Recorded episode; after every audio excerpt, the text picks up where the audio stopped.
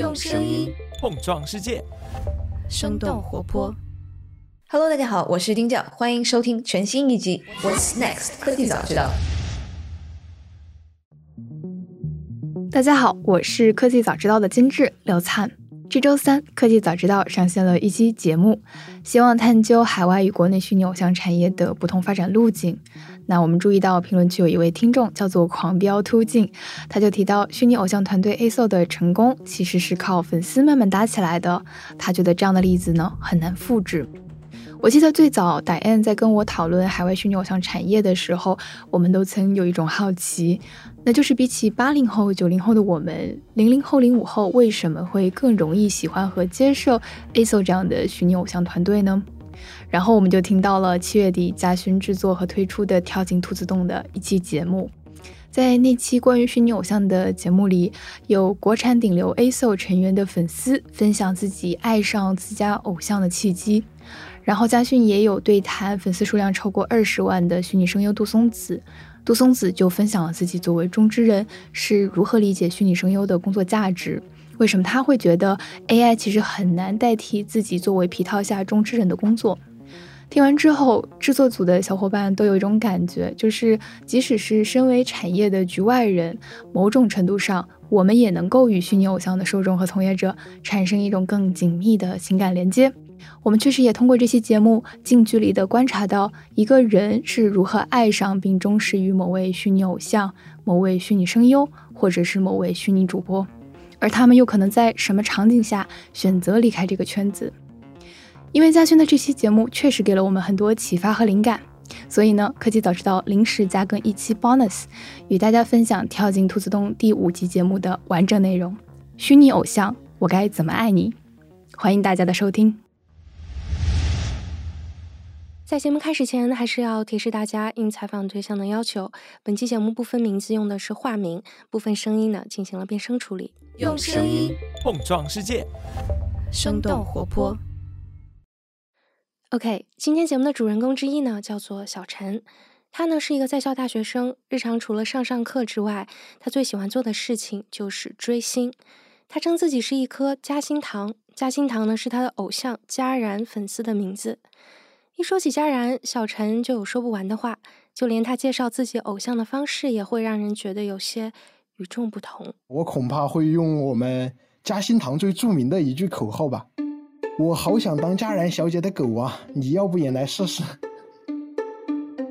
小陈回忆，他第一次认识佳然呢，是在去年过年的时候。因为疫情和多方面的原因吧，反正就业呀。还是考研啊，这些前景都不是特别好，所以我当时就压力比较大吧。偶然间，他打开了一个 B 站的视频，应该是佳然小姐唱的《猫中毒》。视频里，佳然穿着一件非常有中国风特色的红色无袖小坎肩和红色小短裙，手上呢还戴着像猫咪脚垫一样的手套。小陈当时就觉得自己被可爱暴击了，现实中的烦恼也在这一刻烟消云散。对，就是音乐特别的跳动，就音乐就让我觉得就很欢快吧。然后里面人物的那个表演的效果也也非常好，也非常可爱。然后再加上那个皮套，确实做的非常完美。他那个头发上面的那个呆毛，就是头发上面那一撮顶起来的头发，当时给我留下了很深的印象，就赏心悦目吧。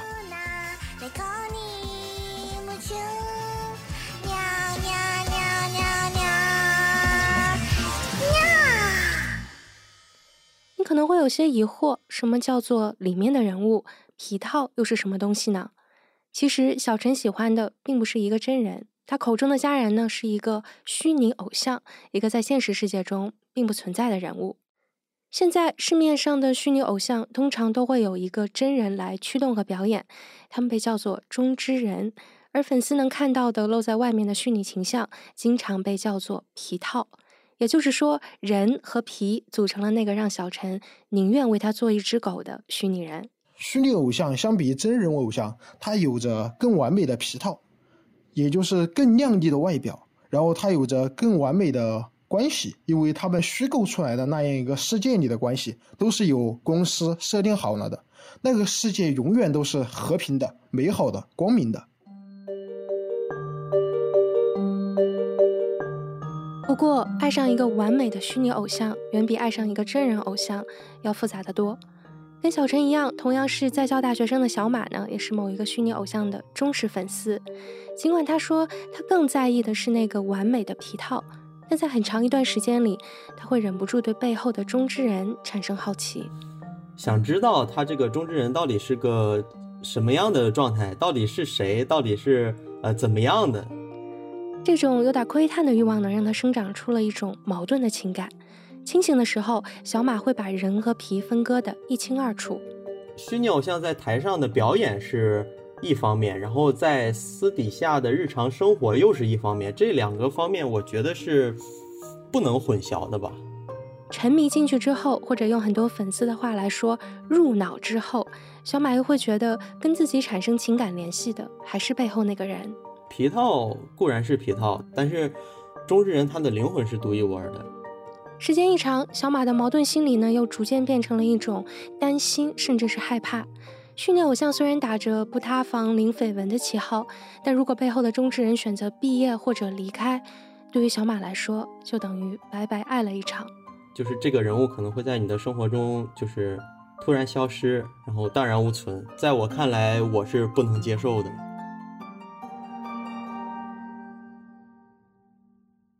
伴随着元宇宙概念的火热，虚拟偶像所属于的虚拟人产业正在以飞快的速度日渐壮大。真正的就是虚拟世界也好，元宇宙也好，它真的那天到来的时候呢，其实它需要大量的物料。这是 Baker 魔法科技的副总裁，在他看来呢，拥有虚拟人就意味着拿到了一张通往元宇宙的门票。因为你要把那个真实世界的所有的那些场景也好、人物也好、资产也好、内容也好，对吧？你要去把它复刻到那个元宇宙世界或者虚拟世界里。为了拿到这张重要的门票，虚拟人们呢正在以最快的速度被制造出来，并频繁的出现像小陈、小马一样普通人的生活中。近期，星际美妆达人柳叶熙出道视频刷屏网络。你到底是什么东西？我叫柳叶熙。这个视频一经发布，短短二十四小时就涨粉一百三十万。让我们致敬梅兰芳先生。我是玲。欢迎欢迎欢迎玲！哇哦，呃，因为月华的话刚刚推出了一组虚拟偶像女团，这里是开乐家乐，来自 A 总我回来了，大家好吗？因为我们这个女团的话是永不塌房的，而且是永不谈恋爱的，永远爱杜妈的，二十四小时工作的。艾媒资讯的数据显示，去年呢，中国虚拟偶像带动的产业市场规模超过了一千亿。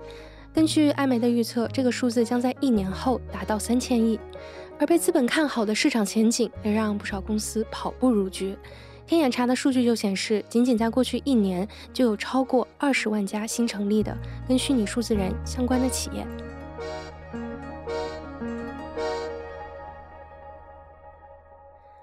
过，在资本和技术齐头并进的时候，很少会有人去思考虚拟偶像的受众，也就是在节目开头出现的像小陈、小马这样的粉丝，他们的生活和世界观正在受到怎样前所未有的冲击。所以在这期节目中，我想知道，到底是什么让他们迷恋上这些虚拟的偶像？他们又是为什么会从爱转变为不敢爱的？由生动活泼出品，这里是声音特稿节目《跳进兔子洞》，一起去看看新的事物正在将我们带向哪里。我是贾勋。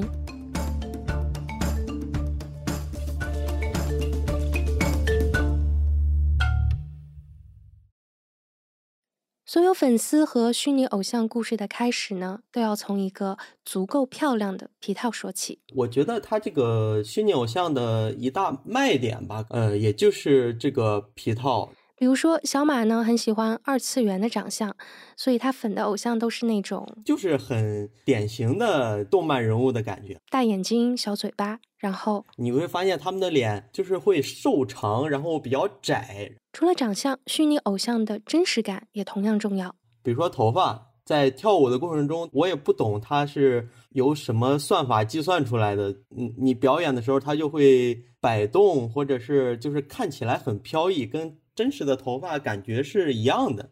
对于粉丝来说，皮套的力量是强大的。几年前，武昌入了虚拟偶像的坑，在他喜欢的众多虚拟艺人中，有一个叫做小可学妹的。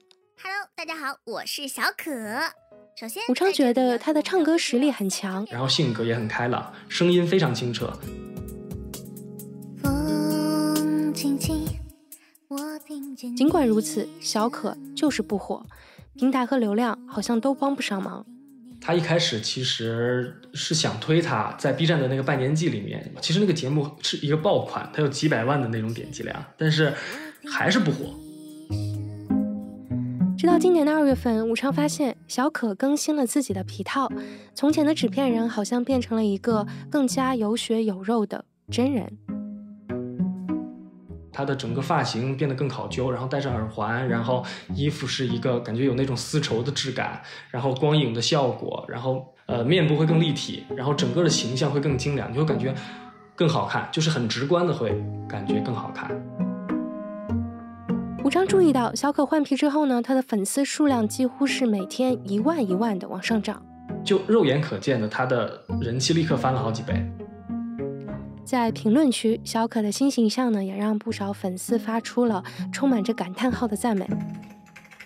哇，新皮真好看，入脑了！哎，真的好喜欢这个皮，这皮机动性好高呀！哇，好性感，好风情哦！这里呢，我想用一句电视相亲节目里男女嘉宾已经用烂的介绍词，叫做“漂亮的外表千篇一律，有趣的灵魂万里挑一”。这同样呢，也适用于虚拟世界。尽管灵魂听起来好像是虚拟人无法拥有的东西，但它却变成了让粉丝真正沦陷的原因。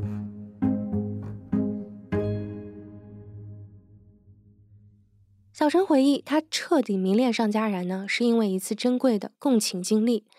小陈告诉我，佳然的粉丝呢很喜欢写小作文，所以佳然特别喜欢搞小作文大赛，就是大家把自己写的文章发过去，然后他抽一些出来读。在众多的小作文中，有一篇文章的内容呢让小陈印象深刻，就是写一个普通打工人，就是给他记述的在城市里面一天的生活的。胡乱洗脸刷牙，离开出租，这是佳人的声音，就说自己早上很早就出去在外面搬砖啊。在一片茫然中，然后晚上很晚才能回到家里。十点整，隔壁房的一家三口睡下。然后佳然他读到这个最后面，说自己很累呀，吃饭也吃不好啊，休息也吃休息不好的时候，佳然小姐就反应就特别大，就背过身来偷偷的抹了眼泪。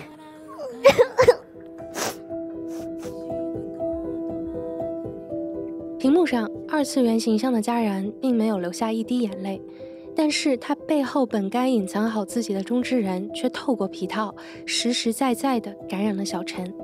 说实话，因为我这一段时间的压力其实也挺大的，一直以来都状态不是特别好。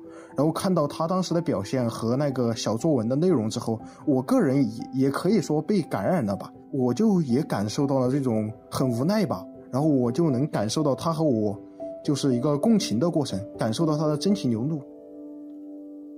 小陈说不明白，到底跟他共情的是佳然这个虚拟世界里闪闪发光的偶像，还是他背后的扮演者那个或许在现实生活中平庸的普通人？但在屏幕另外一边，支配着虚拟形象一颦一笑、一举一动的中之人，清楚的知道，赢得粉丝爱的始终都是人。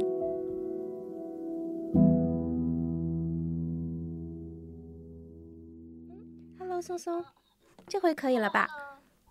我觉得刚开始就呃，可以先就是以杜松子的方式，就是给大家打个招呼吧。好，Hello，大家好，我是 B 站的虚拟主播杜松子，呃，是下岗偶像，自称是最强的虚拟声优，希望大家可以喜欢我。杜松子呢，是一个在 V 圈，也就是虚拟圈子里小有名气的偶像。在 B 站上面，他有超过二十万的粉丝。嗯，我觉得可以，就是再给我们介绍一下，就是杜松子的这个虚拟的这个形象是长成什么样子？呃，白毛，有那个蓝色的挑染。呃，虽然我是一个人类，但是我有耳朵和尾巴是后面戴上去的。我有两套衣服，一套是偶像一点的衣服，一套是居家的家居服，然后那个偶像的服装是什么样子的呀？蓝色的，呃，露腰短裙，然后上衣是一个水手服领。有一个比较有代表性的，就是我两个手呢是有两个像袖套一样的东西，他们说特别像两个伊丽莎白圈。当我问他粉丝喜欢的到底是那个穿着蓝色短裙的虚拟形象，还是他背后那个人的时候，杜松子觉得这跟谈恋爱是一个道理。决定你们能不能在一起的是你刚看他一第一眼的第一感受，但是决定你们能谈多久，那还是还是这个人的灵魂如何呀？这个人的灵魂其实就是。就是杜松子之下的你，对吧？对呀，不然他们只是喜欢这个长相，那那那下次我用 AI 给他们播好了。跟杜松子一样，虚拟偶像齐酱呢也认为，粉丝还是会把自己的爱更多的倾倒给真实存在的人，而这种情感联系是任何东西都取代不了的。它不可能是一个 AI 算法，它也不可能是一个机器人。他就是一个真真正正的活生生的三次元的人类，正是因为这样子，才会赋予这个皮套更多的一些灵性，一些让人着迷的一些特质。其实杜松子和齐酱都没有错，强烈的情感联系是让粉丝爱上虚拟偶像的一个必要条件，但在现实情况中，这种情感上面的绑定并不牢固。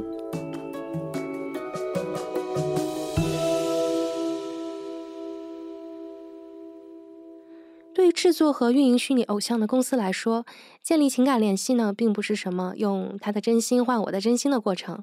他们认为，只要你故事编得好，技术过硬，运营够灵活，粉丝自然会买账。虚拟人制作公司萝卜时空的创始人徐少卿跟我介绍，制作一个虚拟偶像的第一步不是画图，而是写文案。就是第一大步骤呢，咱们就是从。嗯，他的人物策划、他的事业观、人物小传入手，就咱们要明确知道，就他是一个什么性格，他是一个怎么样的一个标签的一个人物。虚构好一个完整的人格之后，虚拟偶像呢，还能得做点真人偶像做不了的事情。它可以很容易的飞天遁地，它可以很容易的展现出一些特效、一些元素的融合。接下来啊，就是搭上流量的马车，让无所不能的虚拟偶像和现实世界中的你相遇。比方你在跨年的卫视演唱会，你可以看到你一个虚拟偶像在跳舞，你看到之后，你觉得他歌声、他的舞蹈都非常不错，那你就会自然而然哦，你想去了解他，然后就有这么一个先天的情感系的。至于中之人，在制作公司看来，最好不要让任何粉丝察觉到他们的存在，因为这个概念呢，早晚都要被淘汰。这个模式太依赖于人了，就是一旦。出现问题的话，它的失控性会很高。在大时代的概念来说吧，肯定会认为现在中之人的概念，它是一个过渡的这么一个概念。然而，当制作方把计划和想象投入到市场中之后，这条连接现实和虚拟世界的情感线却走向了另外一个方向。杜松子跟我说，无论是粉丝还是偶像。在虚拟世界里，人和人之间会更容易产生纯粹而且真实的情感。就是因为人是虚拟的，所以很多时候你能讲很多生活里你不敢讲的话，不管是你也好，观众也好，所以反而有些时候我觉得这种这种情感联系是更真实，而且更是在现实生活里面就是没有的。虚拟偶像家人的粉丝小陈呢，也有同感。好像拥有一个虚拟偶像，就可以有一片自由的天地，在那里，他可以肆无忌惮地做自己。可能我们在现实的生活中，我们都要小心翼翼地做事情，小心翼翼地生活下去，小心翼翼地工作下去。但是在那里，真的没有这个必要。小陈说，在家人的粉丝群里呢，有一种说法叫做发病，就进入一种好像癫狂的状态。比如说啊，小陈曾经给家人写过一篇小作文，来发泄自己的情绪。然后我因为当时学业上有点问题，我就在下面也吐槽了一下自己的问题，然后再写了写我在感到痛苦的时候就看他们直播呀，然后最后再来一个标准的反转。反转是什么？比如说前面就吐槽那么多，说我配不上家人，最后来一句反转了，其实家人是我的老婆呢。哎，你或许会觉得这人有病吧？但在虚拟世界，在家人和喜欢家人的群体里，没有人会嘲笑小陈，也没有人会指责你，会有很多人愿意跟你开玩笑，愿意安慰你。所以，那里确实是一个完全不同于现实的世界。更魔幻的是，无论是粉丝还是偶像背后的中之人都觉得。在虚拟世界培养起来的关系，可以帮助现实中的人更好的生活。杜松子，我点了下播键，他们和我都可以重新的，就是因为丢掉了一些包袱，能我们能够更轻松的能够去拥抱这个真实的生活。所以现在，原来制作方或者资本方想要的情感关系建立，好像并没有在粉丝身上得到印证。就像小陈说的一样，如果非要让他从人和皮之中选择一样的话，我还是更喜欢下面和我谈话的那个人，因为我已经把他当成我朋友了。在采访过程中，我逐渐发现，喜欢虚拟偶像的粉丝呢，基本上都是零零后。甚至我在一个虚拟偶像团体的粉丝 QQ 群里发现，他们中有一大部分都是初中生。一个只有十四岁的妹妹小兔告诉我，虚拟偶像对于她来说呢，是在朋友以上、父母以下的存在，很像是一个指路人，反正就是生命里面不可少的角色。实际上，这些涉世不深也非常容易被新事物影响的年轻人，正是虚拟偶像产业瞄准的核心受众。徐少卿说，如果要按照年龄来做一个粉丝群体画像的话，他们应该是零五后。他们不仅是直接接触互联网，他们更多的直接就是。已经接触了一个虚拟形象、虚拟 IP 非常成熟的一个时代。打个比方，徐少卿呢跟我一样都是九零后，所以我们喜欢的动画人物 IP，它往往就是只局限于在我在电视里面看到的，它没有那么强的一个周边系统。但是对于零五后的小弟弟、小妹妹们来说，他喜欢了这么一个虚拟 IP、虚拟人物，他身边就会有相应的周边产品，不管是。嗯，玩偶也好，还是卡片也好，对他们来说，虚拟人物它是先天就存在和陪伴他的。不过，虚拟 IP 的成熟，并不代表着虚拟偶像产业的成熟。现阶段呢，出于配套技术的限制和商业变现模式的单一，虚拟偶像出现最多的场景还是在直播间里。长期关注 V 圈资讯的有范研究主理人王威就发现。当一个通过算法、建模、渲染、动作捕捉等等一系列技术打造出来的虚拟偶像走进直播间之后，制作方期待的那种虚拟感就消失了。一个非常理想中的运营的状态，应该是就是这个虚拟偶像每一次的出现，他所有讲的话，或者说是大部分的脉络，是应该就很明确的。但现实中，脚本这个东西可能根本不存在。那你表现的都是这个中之人本身的性格特征跟性格里面的东西，那大家投射的肯定就是中之人的这个形象，而不是虚拟人物这个形象了。而且你这个直播本身这个形式，就很难让人把他的情感跟中之人剥离开，因为直播非常要求现实实时的互动跟实时的这个反馈嘛。不仅如此，公司在打造虚拟偶像的过程中呢，几乎是把成本全部都投入到了研发或者购买技术上，而且这个成本，这个技术层面的成本是没有办法预估的。那能控制的成本是什么成本呢？人力成本。嗯，人力成本投入的越少，就意味着越缺乏专业和成熟的运营和有效管理中之人的办法。比如说，虚拟偶像奇将就发现，最近呢有不少心怀偶像梦的同行加入了工会，也就是类似于真人偶像的经纪公司。本以为会有相应的艺人培训，可以出专辑、开演唱会，但结果发现自己就是个工具人而已。因为很多资本大佬都加入到这个行业来了，觉得说套一个皮，可能一个皮成本不到一万，我就花一万块钱做这么一个直播间，然后给他一点点流量、一点推广，自然而然就会有人来送钱。他们只是想利用我来捞钱而已，真的是件很现实的事情，但是没有办法。所以，来自资本的期望和还没跟得上资本脚步的技术和商业模式，生产出了一个有点矛盾的虚拟世界。打造出这个世界的人呢，想把虚拟偶像看作成一种数字资产。虚拟偶像制作人徐超新说：“既然是数字资产，它应该。”更多的切断与人的这么一个联系，它是一个纯粹的，比方是 AI 加一个虚拟形象这么一个形式，它可能会更好。但配合虚拟偶像表演的中之人却有着跟真人偶像一样的野心，比如说呢，杜松子想开一场线下的演唱会，我不信我再做个五六年，我还办不了一场就是线下的小剧场演唱会了。齐将想去更大的舞台，想做代言，然后和一些。真实的三次元的人进行一些跨界的联动也好，他们永远都不想毕业。为什么一定要毕业呢？实际上不会有毕业的这一天。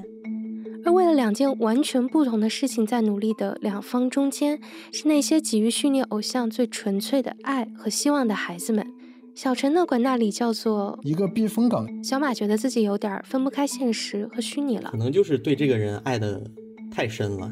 他们贡献着喜爱，也在直播间里贡献着口袋里的零花钱。在采访小马的时候，恰逢他的偶像向晚的生日。过一阵是六月十二号，就是向晚的生日会嘛，我准备。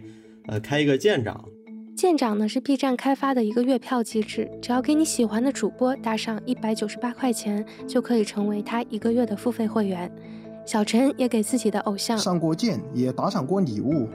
然而，别忘了，这些所有建立起来的爱、支持和粉丝们觉得自由自在的空间，本就是虚拟的。就像杜松子说的一样，当他离开了直播间，就意味着。我就消失在了一个虚拟世界，他们这个世界也随之没掉了。一个人的一个世界突然消失了，我觉得肯定对他们的影响是很大的。杜松子认为，尽管现在看起来呢有很多热钱投到了这个行业，但它更像是一种假繁荣。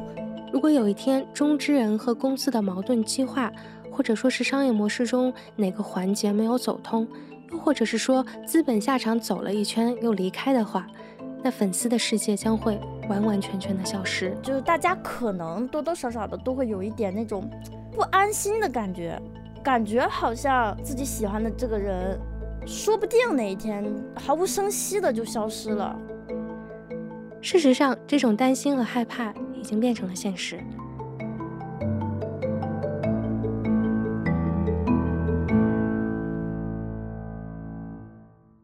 就在五月份，虚拟偶像的顶流女团 A.SO 的成员之一嘉乐宣布，因为自己身体和学业原因呢，将退团并进入直播休眠。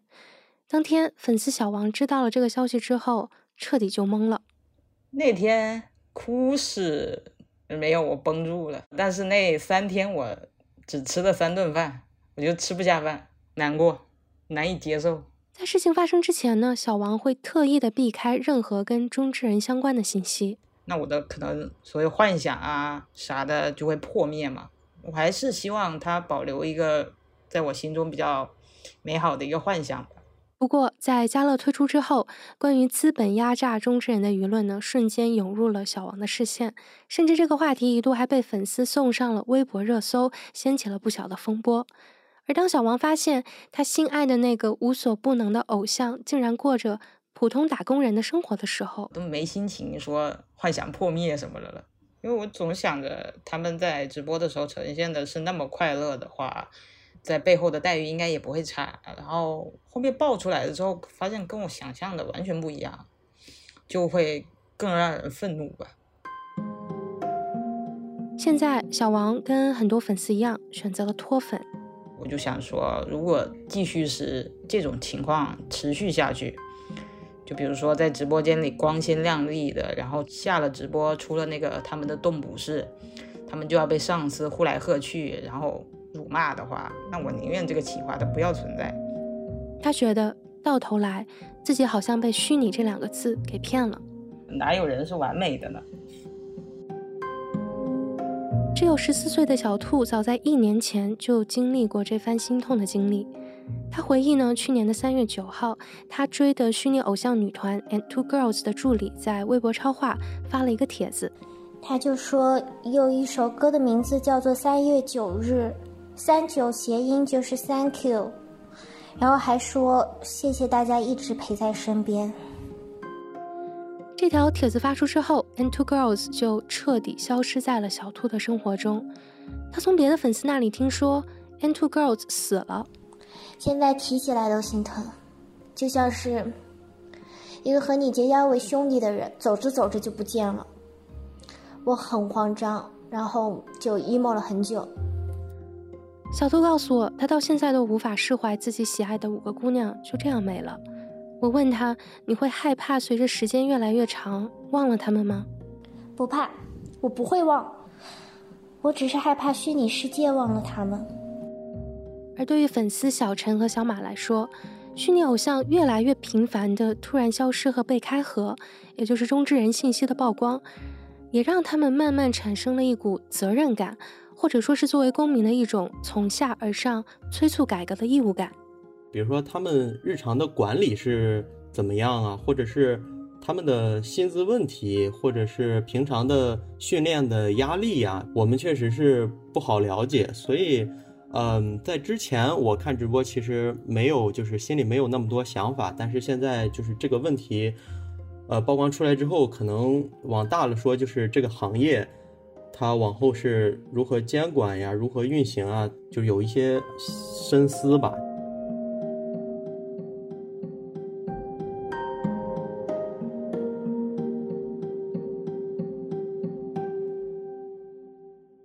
在徐少卿看来，那些突然火爆又突然竞技的虚拟偶像呢，不过是……就简单一点说，叫时代的眼泪吧。而这些在资本眼里产业演进的一个必经之路，却可能是年轻的粉丝们无法承受的打击和痛。那么接下来就是我们在虚拟偶像团体 ASO 的一次线下活动中，他们的粉丝群一个魂儿曾经许下了这样一个承诺。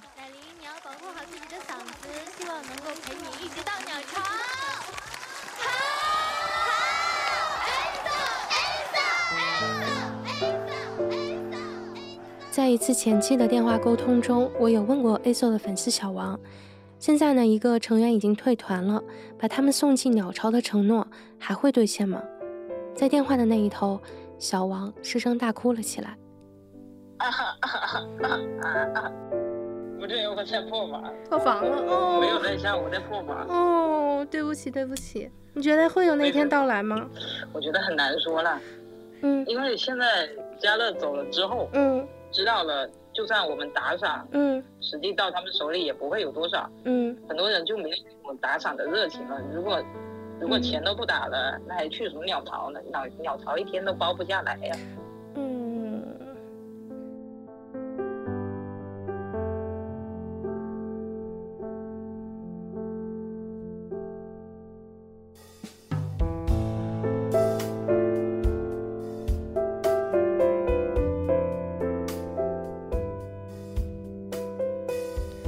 跳进兔子洞是由生动活泼出品的一档声音特稿节目，节目制作人呢是我嘉勋，监制是楚乔，编辑是徐涛，运营是蒋烨、瑶瑶和贝贝，设计是饭团。如果你想知道更多节目的幕后制作花絮和大量无法放到节目中但仍然有意思的故事的话，欢迎你来订阅我们的 newsletter。也欢迎你来关注生动活泼的微信公众号，声呢是声音的声，我们会把每期节目的内容整理成文字发到公众号上。我们还在那里埋藏了一个关于本期节目插图的小彩蛋，不知道细心的你有没有注意到，你现在看到的封面呢不是一张完整的图，那就请移步到我们的公众号，设计师饭团会在那里把剩下的元素给你补充完整。那我们下期再见啦！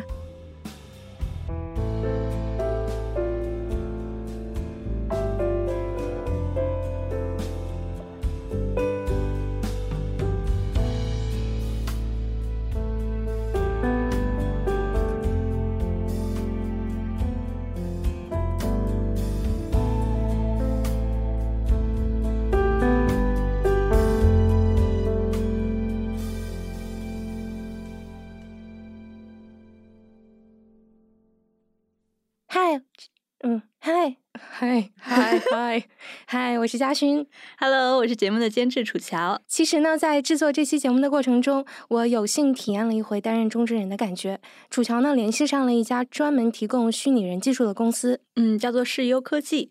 然后他们同意让我穿上动作捕捉的服装，来驱动一个虚拟歌手，他的名字叫小缪。英文名字是 Meta Muse，也可以翻译成元宇宙中的缪斯女神。对，你可以先听一下小缪的歌声。如果风能一语，或许想告诉嗯，感觉唱的不咋好听啊，让我想到那种晚会里的童声合唱。其实呢，让我成为小缪的过程并不复杂，只是需要从头到脚再到手穿上一套价值几十万的动捕服。这个这个动捕服是全身的吗？还是是是全身的？你身高大概是多少？我身高一米六二。这套服装很像那种潜水服，呃，是黑色的，然后弹力很大。然后最主要的是，它全身都布满了一种像相机电池一样大小的黄色感应器。它身上有十七个惯性传感器，然后在这这是子玉，是由科技的市场负责人。他说的这些惯性传感器呢，其实就是将我的动作传输到虚拟偶像身上的一种装置。OK，就穿戴完毕了是吗？没有，还没有。接电池。哦，还要接电池。感觉你当时穿了好久，尤其是戴那个头盔，感觉有点痛苦。哇，好紧，紧吗？对对对，就是感觉很像戴上了那个孙悟空的紧箍咒，而且它那个头盔还蛮有意思的，就是它上面会有一个手机。子玉说那个手机是用来捕捉面部表情的。对对对，相当于我们这个其实是在这个手机上做了一个面部的那个算法，然后只不过是它设计这个头盔的时候是通过这个折射的关系。这个所谓的折射关系，其实就是在头盔的前面架了一个镜子。哦，喂，我在镜子里可以看到。看到是这是这是啥？是你的脸的倒过来，真的吗？我回去看了一下录音文件，我穿这套衣服总共花了二十分钟，然后呢，才终于听到了这个机器上线的声音。这个就是上线了。上线后呢，我们现在需要校准，其实就是去走了一个来回。好，准备，三、二、一，走。校准完毕，我就变成了小缪，穿就是一个美女热辣短裤。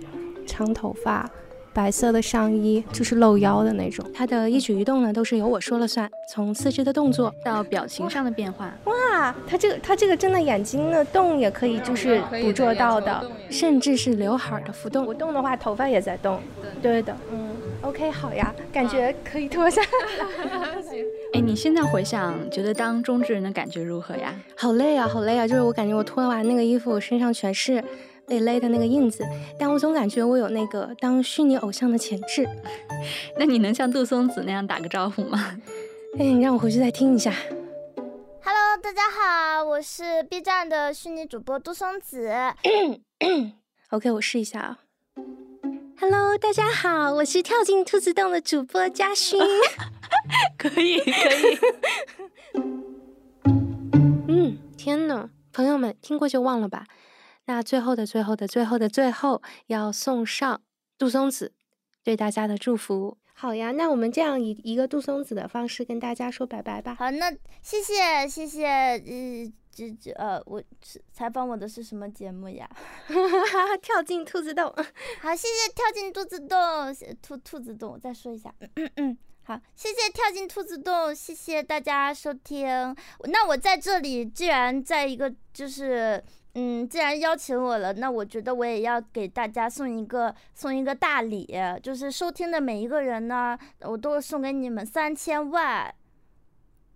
希望你们千万要开心，千万要幸福，千万要健康。哇，谢谢。